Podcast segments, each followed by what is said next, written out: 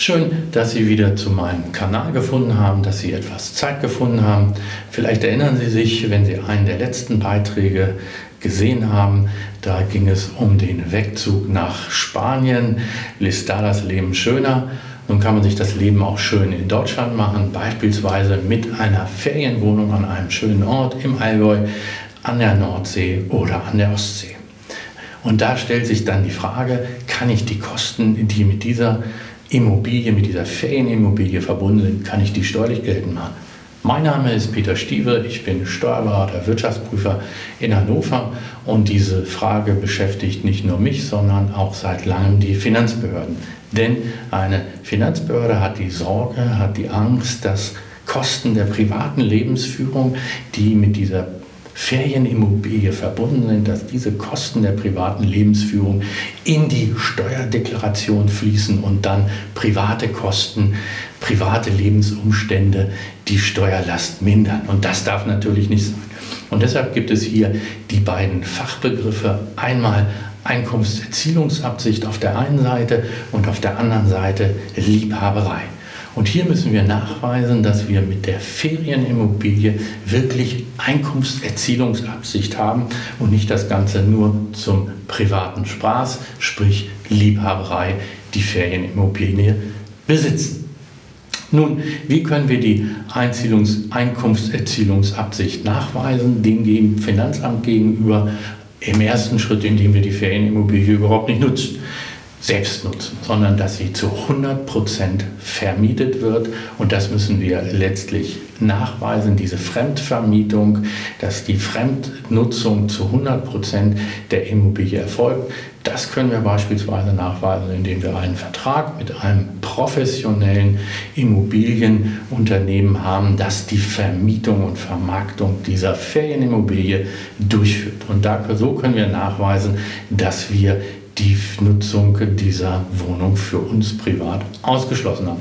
Wenn das vorliegt, dann haben wir keine Probleme und dementsprechend liegt die Einkunftserzielungsabsicht vor und die Immobilienkosten sind 100% abzugsfähig.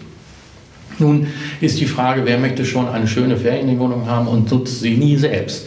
Das ist ja eigentlich nicht der Hintergrund, sondern der Hintergrund ist ja, dass man sagt, ach Mensch, an ein paar schönen Wochenenden möchte ich doch mal ins Allgäu fahren und die Wohnung nutzen.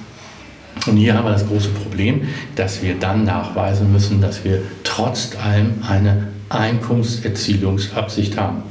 Das müssen wir dann nachweisen, indem wir eine Schätzung über die Totalperiode machen. Wir müssen also über viele Jahre eine Schätzung der Erträge und der Kosten dieser Immobilie durchführen und die Schätzung muss dann in Summe über diese gesamte Periode, über 20 Jahre, muss dann in Summe zu einem Totalgewinn führen. Schätzungen sind natürlich immer mit Unsicherheit verbunden, insbesondere wenn die Erträge ein bisschen zu hoch geschätzt sind, weil man am Anfang sagt, ah, die Immobilie, die vermiete ich doch ganz gerne und an den schönen Wochenenden und an den schönen Sommerwochen, dann war man selbst da und schwuppdiwupp geht dann die Mieterträge, gehen die Mieterträge nach unten und die Schätzungen, die wir gemacht haben, entsprechen nicht mehr der Realität. Was passiert dann? Dann nimmt äh, die Finanzbehörde unsere Schätzung und zerreißt sie, steckt die in den Reißwolf und sagt, die Schätzung, so wie sie war, akzeptieren wir nicht. Es ist keine Totalperiode, kein Totalperiodengewinn sichtbar und dementsprechend wird möglicherweise rückwirkend, soweit es noch geht, auch die Einkommensteuer korrigiert und das führt dann steuerlich häufig zu bösem Erwachen, weil wir dann letztlich wieder auf die nicht akzeptierten Aufwendungen, die mit der Ferienimmobilie verbunden sind, nochmal Steuern zahlen müssen.